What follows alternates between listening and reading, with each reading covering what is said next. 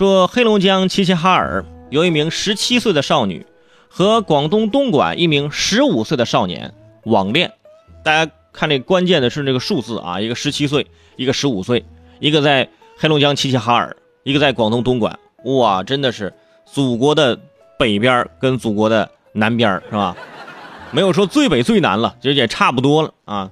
本月初，这个女孩呢偷偷的离家出走，搭火车南下，准备去见这个呃男网友。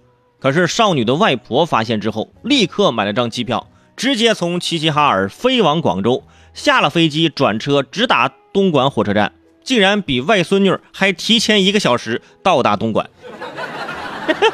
最终，老人求助民警，成功的将少女拦截。携手返乡，就什么画面呢？这个女生啊，可能坐了一天一夜的火车啊，刚下火车，发现外婆，外婆和警察直接把他薅上车，又直接回去了，是吧？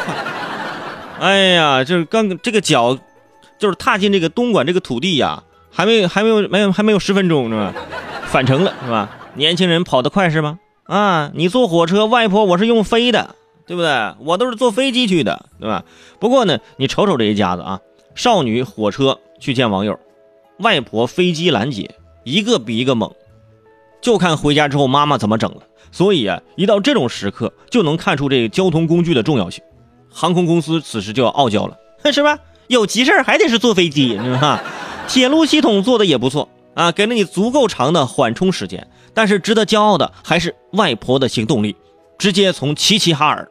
飞到东莞是什么地方不好，对吧？非得是非得是东莞，还这么远，你说这外婆那身体，你说能扛得住吗？这，不过呢，这种事儿除了要从行动上拦截，啊，更要让孩子知道为什么被拦截，要循循善诱的告诉他，网恋是吧？我今天让你见识见识什么叫法网恢恢，你知道吗？所以一定要给这如此生猛的外婆，我就要点个赞。回家之后，估计以后得好好锻炼身体了，对吧？我得好好锻炼，是吧？啊，因为指不定孩子哪天要跑哪去呢，是吧？我得随时准备啊，随时准备着上飞机。我跟你说，所以你想，这外婆不容易啊！这外婆是相当于什么呢？就是二十四小时一个导弹拦截系统，你知道吧？你任何东西出去，我都能给你拦截回来，是吧？